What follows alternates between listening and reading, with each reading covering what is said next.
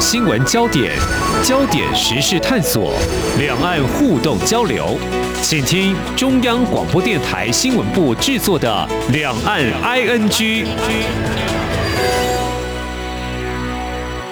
听众朋友你好，我是黄丽杰，欢迎收听三十分钟两岸 ING 节目。我们今天要来关心的事件议题是中国大陆最近从内部声援新疆乌鲁木齐大火，因为防御过当造成民众伤亡，引发了众怒。那么在多地展开抗议动态清零政策的白纸运动。连日来呢，在海外包括台湾在内，不少群体响应。当然，我们也留意到了，在政策面，中国大陆政府呢是有一些松绑，执行面呢也有一些因地制宜，似乎是有了一定程度的放宽调整。我们可以把它视为是正面的回应。但是另一方面，在今天我们要重点关注的是，中国大陆官方也展开逮捕、发动还有参加白纸运动的民民众，他们。究竟会面临哪些情况或处遇呢？目前已经有一些义务，就是维权律师挺身而出，要来协助他们。那么就法治而言，自然是不容违法，但是如何执法？我们在今天特别邀请，那么曾经声援二零一五年七零九大抓捕中国人权律师网络召集人郭吉仁律师来跟我们谈谈，因为这是您所关注跟关切的，非常欢迎郭律师，你好。大家好，主持人你好。好，我先跟听众朋友再说明一下这个七零九大抓捕，或许大家会有一些印象，但是有些人可能是淡忘了哦。在二零一五年的七月九号开始，中国大陆政府展开跨省约谈跟拘捕，有超过三百名的维权律师跟事务所人员、维权人士都被牵连。他们到底做了哪些事呢？而被判刑了，或者是说被消失哦，包括有些是公开反对修宪啦、聚会跟公开建议习近平要退位等等，这个政治诉求性是非常高的哦。那么相较这次，接下来我们要谈的白纸运动或白纸革命，这是民生议题，情况又是如何呢？当然有待观察。接下来要谈的是中国大陆义务律师名单，在十一月二十八号下午公布之后，不到一天哦，就有十多名求助人的来电，遍布多个城市。那么我看到有维权律师接受外媒访问的时候就说，明知会有危险，但还是不忍会挺身而出。我们台湾媒体在隔一天，就是十一月二十九号，也披露了这个维权律师有将近三十位。呃，首先要请教郭律师哦，嗯，是不是先跟我们说明，以中国大陆的这个司法制度哦，维权律师就义务律师可以透过呃什么样的方式来协助求助者，来帮他们辩护吗？就是跟台湾有法服会是类似的吗？是不是这样呢？呃，呃，有类似也有不一样的地方哈。嗯，就在中国大陆对敏感案件，政府他们首先就会。宣扬这些人是很坏很坏，对国家这个做了很坏的事情，所以不能够替他们讲话，这个给他妖魔化，然后就变成说尽量让律师不来接触，所以这个社会就是这负面的印象。那在台湾就比较没有这个问题，但是在中国大陆就是维权律师在以前可能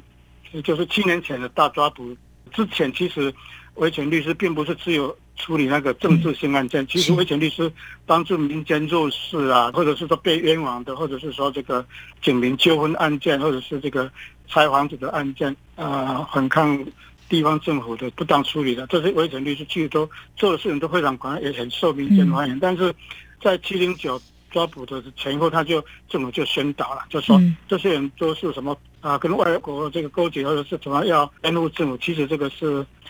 歪曲。但是我看从这一次白纸运动的看起来，这七年当中，中国政府还是一直有在压制这个呃维权律师或者是公民运动，但是看起来是没有成功哈。就是虽然是二十大之后习近平的连任了，但是看起来是要加强这个压制，但是看起来整个全中国社会的公民的这个意识，追求公民的权利。追求政治上民主、自由、公平，甚至于这个公平的司法这样的一个信念，其实应该这么多年来，这个信息上虽然有封锁，但是还是没有办法密不透风。看起来，尤其是大学生，大概都知道了。从这次的这个运动看得出来。所以接下来一定中国政府还是会宣传说，这些人是跟境外势力勾结，然后要做一些破坏中国社会稳定的这个意见，然后甚至有部分人会被挂上颠覆政权罪，就是说哦，他们是想要颠覆政权。国家政权。那现在，呃，中国维权律师未来看起来应该被抓的人的家属还是会找维权律师。当然，我们就希望说有更多的维权律师哈，新的旧的都能够出来帮忙。那维权律师能做的不只是在接受案子到法庭去辩护而已，他们会会遇到很多障碍啊。警察会去跟家属说，维权律师怎么样怎么样，不要接受怎么样。这个当中，但维权律师可能就是要低调的进行，因为这一次其实公民已经有意识了。那现在律师只要第一个陪伴他们，不要变成主角，而且呃调子也不一定要高到说这个政权上的一个问题。事实上是这次大家就是有追求说，哎，我有。表达自由，我有言论自由，我有可以批评政策。我们呼的口号也不过就是言论自由的一环，因为他们并没有说啊，要组织，然后要进行颠覆政府这样的一个组织行动，嗯啊，也没有真正一个目标，也不是在进行这个组织进行这个破坏。事实上就是个别的人，然后虽然聚集在，但是是表达，就是等于是一个意见，意见的表达。嗯嗯、对，那意见表达在层次上是中国宪法。保障的，没错，那就是律律师其实维持在这个层次就好了。嗯、然后这个律师呃跟当事人接的案子呢，那一方面当然是要让他们有信赖感，哈，就是说我们律师没有政治动机，说我们要利用你们去做什么更大的事情，不不需要这样子。只要维持在第一个能够让法庭公开，所以律师的调子不要太高调的话，法庭比较愿意公开那个程序。这只是一个可能，也不一定，但不一定能成功啊。哦，就说一开始先低调，是。啊，看看就是让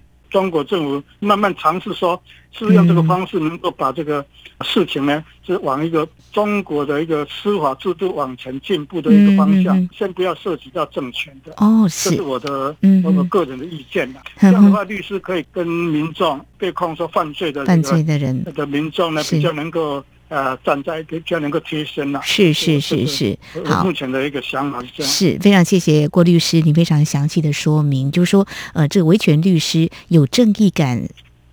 即便他们深知有可能会陷入所谓的危险，他们还是愿意挺身而出。但是以中国大陆官方的思维，也许会认为这一波的白纸运动，那么有危及到这个稳定啊，或者说所谓的反动啊，这个我们不清楚他们会怎么样来界定。所以维权律师勇敢站出来的时候呢，有可能也会有一些干扰，或者说不是那么预想当中的可以。帮这些被捕的白纸运动的人来辩护，这完全是系于这个中国大陆维政当局他们怎么样来做一些认定。刚提到台湾的法服会，其实在台湾有多个分会哦，就是为社会上经济弱势的朋友解决法律困境。但是又回到中国大陆，我们这次所探讨的，它有可能会涉及到一些比较政治的诉求，因为刚才国际人律师你也提到了哦，虽然是对于动态清零法。防疫政策，民众是有意见的，有话要说的。但是有些人是导向，就是要争取言论自由，或说甚至呢，领导人是不是要续任这样的一个问题哦？这是啊、呃，我们所关注到的相关的焦点。律师，我想请教您哦，当年您号召声援七零九大抓捕中国人权律师哦，当然我们看到后续陆陆续续有些人已经服完刑了，有些人的情况其实也让我们看了还是会有点。鼻酸跟不忍的哦，因为我们看到去年就有台湾媒体报道了哦，被长期羁押的人权律师、公民律师就有三十个人。而且之后呢，被吊销执照呢，也有一些被注销律师证的，也有人，也有一些人处于长期羁押当中哦。所以就说他们一个正义的化身，但是却因为呢，要为这个弱势者来发声，他们的处境却是如此。一直到二零一九年，我看你也都持续在为这些人权律师发声，就是有些人可能长期被拘押，或甚至可能都没有办法联系上哦。啊，我想再看到。这一波白纸运动呢，有不少维权律师。您刚刚提到所谓不要太高调，我就看到他们勇敢的在对外把他们的联系方式都给公开哦。这个会不会让？呃，我的意思不是说公开的去接触被抓的这个民众，意思就是说，嗯，讲出去的辩论的那主轴，争取他们的言论自由这样子。公开的去要去帮助民众，这个是对的，这是好的。有的指的是说，在辩论的在对外表示的意思，不是说政权上的问题，而是说我们说这个民众本来就有宪法上的言论自由。是的，所以说律师的角色哈，就是保维持到比较传统的式的这样。嗯，意思。嗯哈，我想这是一个非常专业为求助者呢争取到权益。刚刚您有提到了，虽然中国大陆的宪法保障他们的啊一些自由，但是事实上如何来落实？他们没对他们证明没有遵守啊。这个落实，我想这也是大家都一直在关注中国大陆是不是在这个部分会有一些进步哦。那好，我想问一个比较敏感的，当年到现在，您还是一直很关注声援七零九大抓捕中国人权律师，嗯。在后续的关注上，您觉得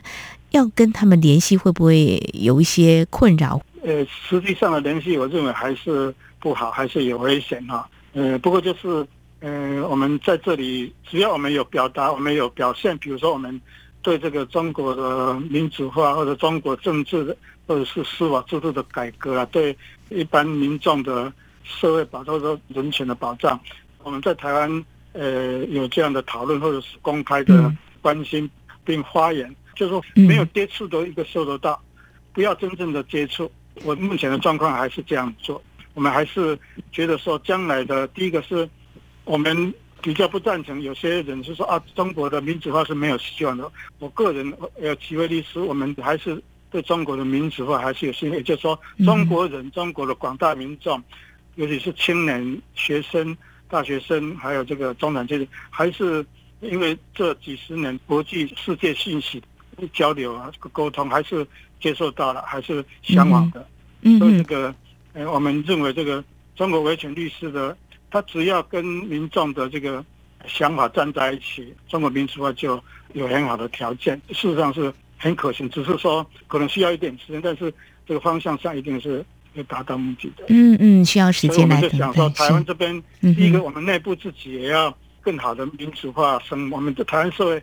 还要进一步努力，更民主化、更保障人权、更照顾弱势、更公平合理这样子。所以我们自己也要进步。那第二个，我们要对中国的民主化还有律师的实际上的困难问题，我们真的还是要试着至少表示这非常关切啊。这个也是很重要，但是目前我们觉得做的还不大够。嗯，我们是呃觉得说，是从这一次白纸运动，让我们更想确信。白纸运动，呃民间的追求自由，还有就是维权律师角色还是很重要，所以我们更肯定说，我们应该要做的更多。好，在台湾是非常谢谢郭吉仁律师啊、呃，您发自内心的期待哈。我们在今天节目当中所关心探讨的是中国大陆过去这段时间所兴起的白纸运动哦，那么也让。中国大陆的维权律师呢，他们登高一呼，他们也希望在这波的这个争取所谓的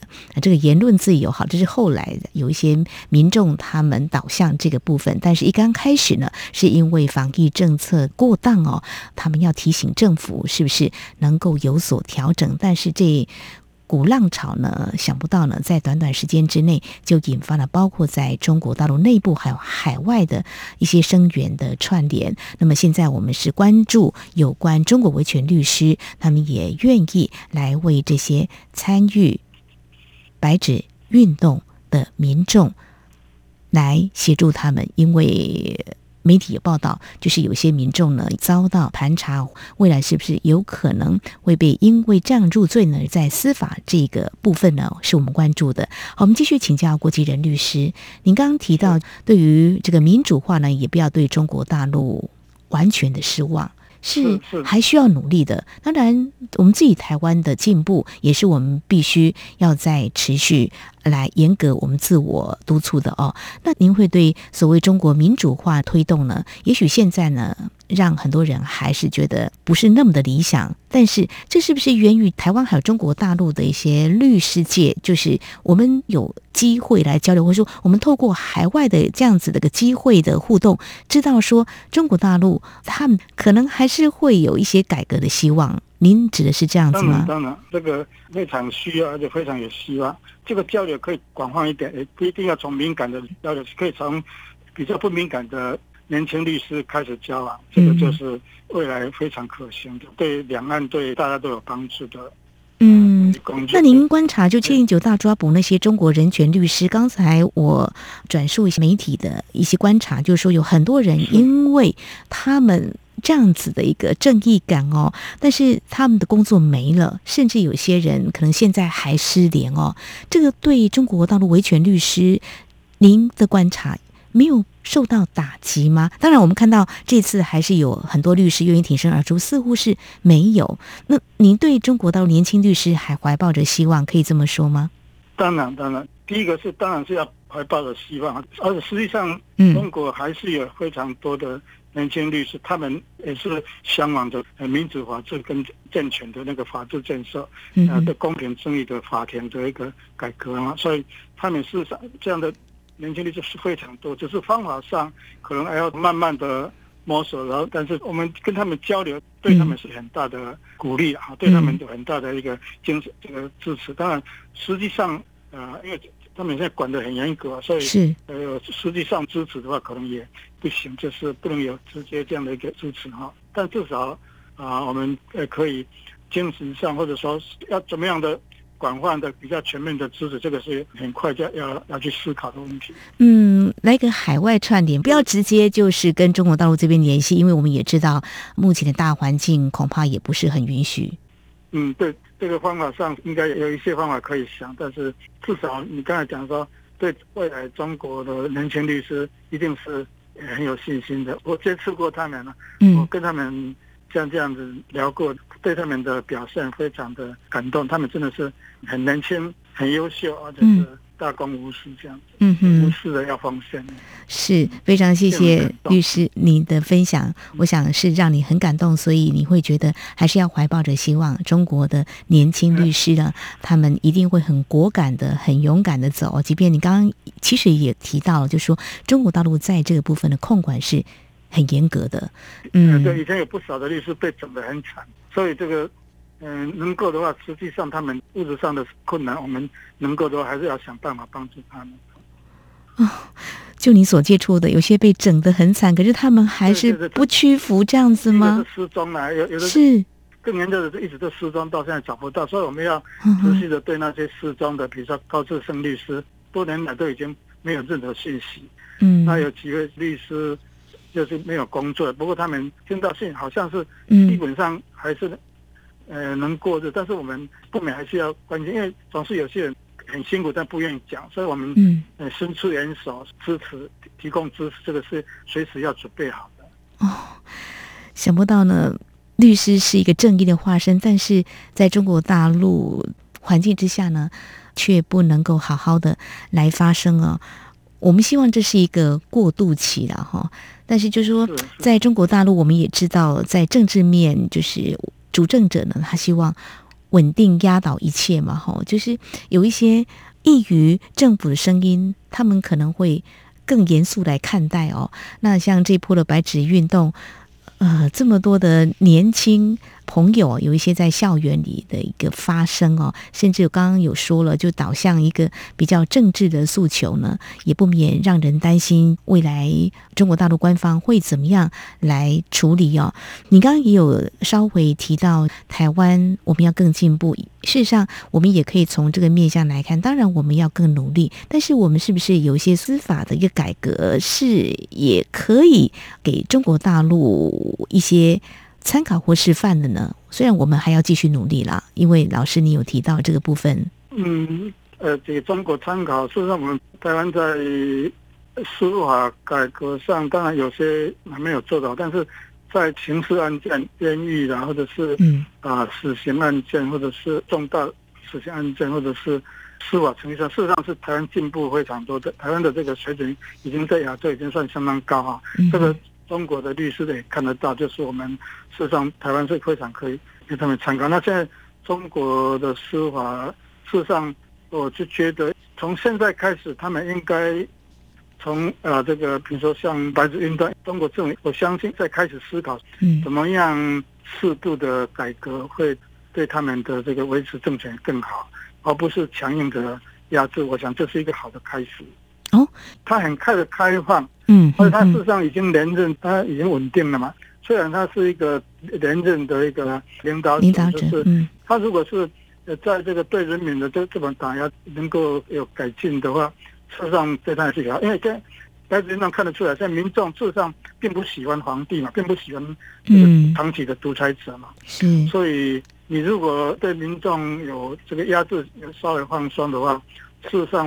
民众也比较会接受啊。是因为我们刚刚提到这个七零九大抓捕这个时间点，就二零一五年嘛。习近平从二零一二年之后就确立他未来的执政之路，这个时间点，然后我们又看到有一些比较管控稍微严格，当然可能也是中国大陆领导者呢，基于中国大陆内部每一位领导者都有他的一个领导的风格，外界都认为习近平是。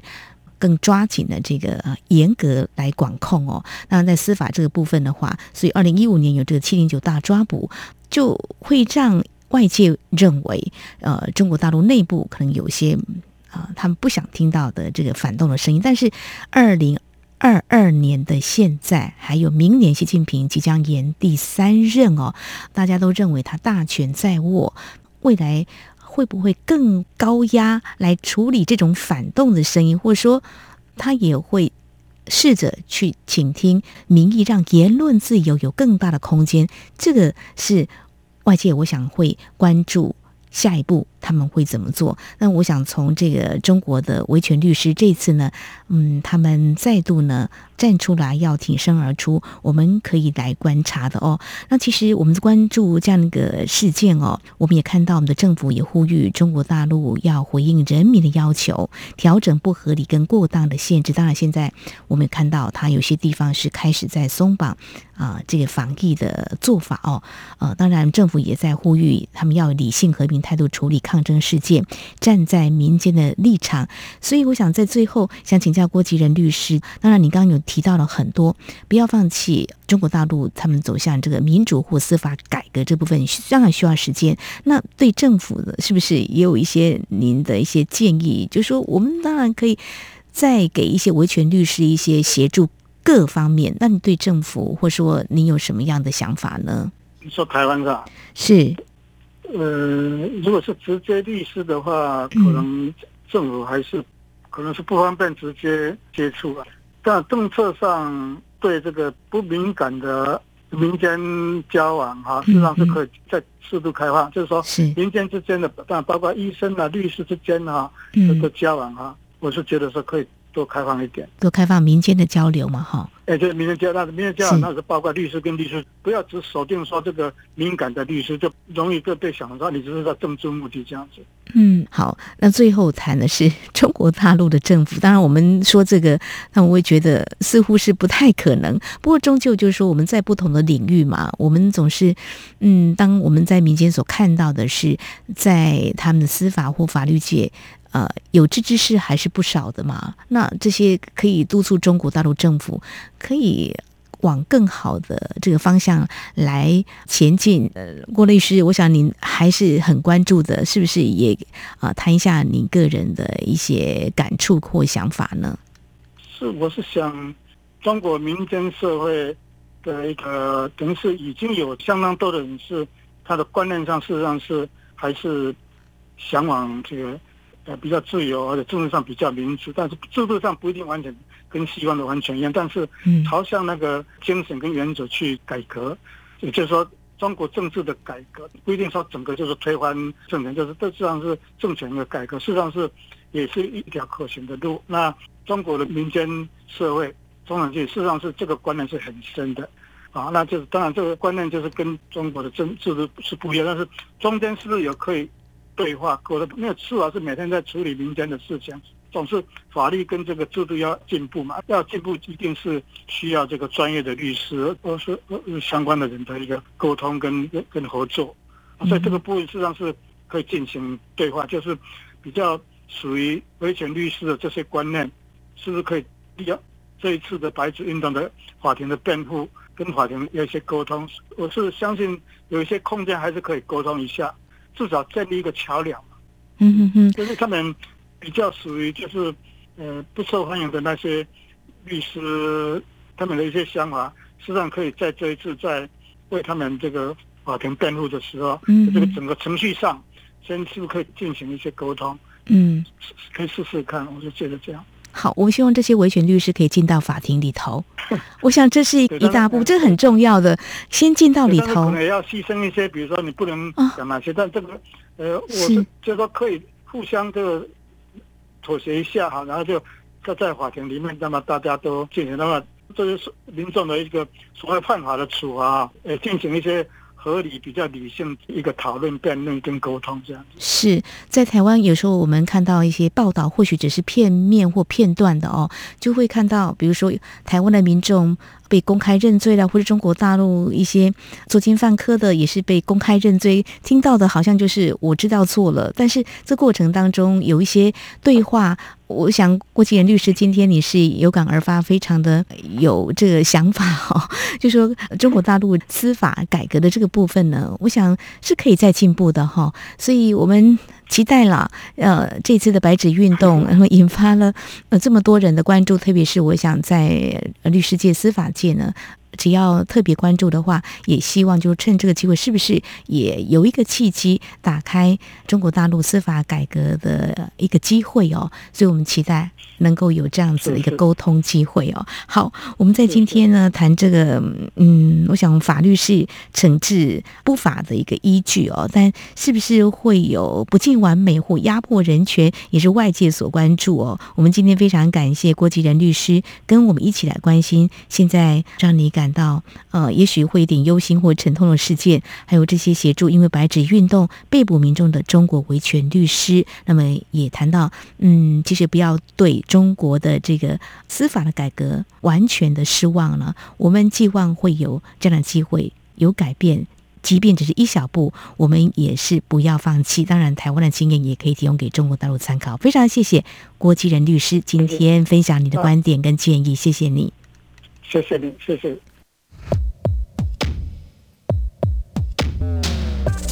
只有新闻，还有您想知道的两岸时事，都在《两岸 ING》节目。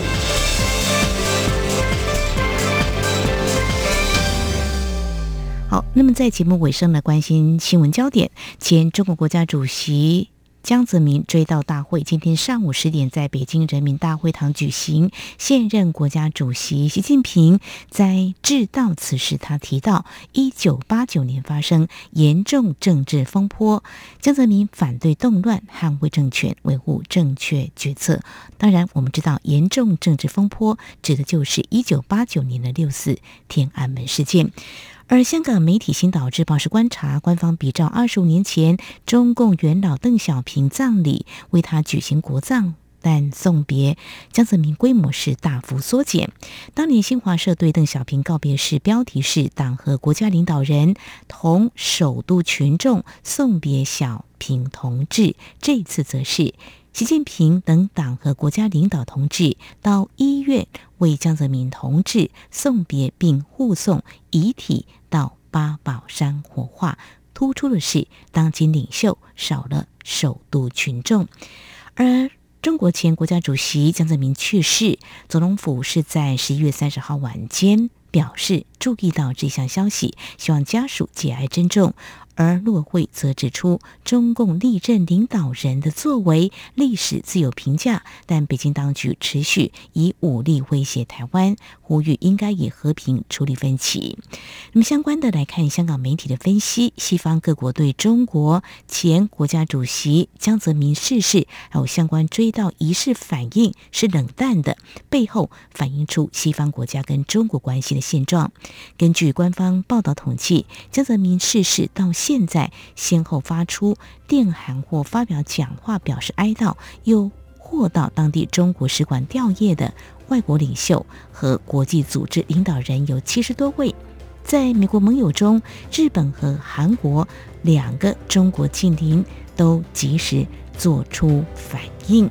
好，以上就是今天两岸局节目，非常感谢听众朋友您的收听，黄丽杰祝福您，我们下次同时间。空中再会。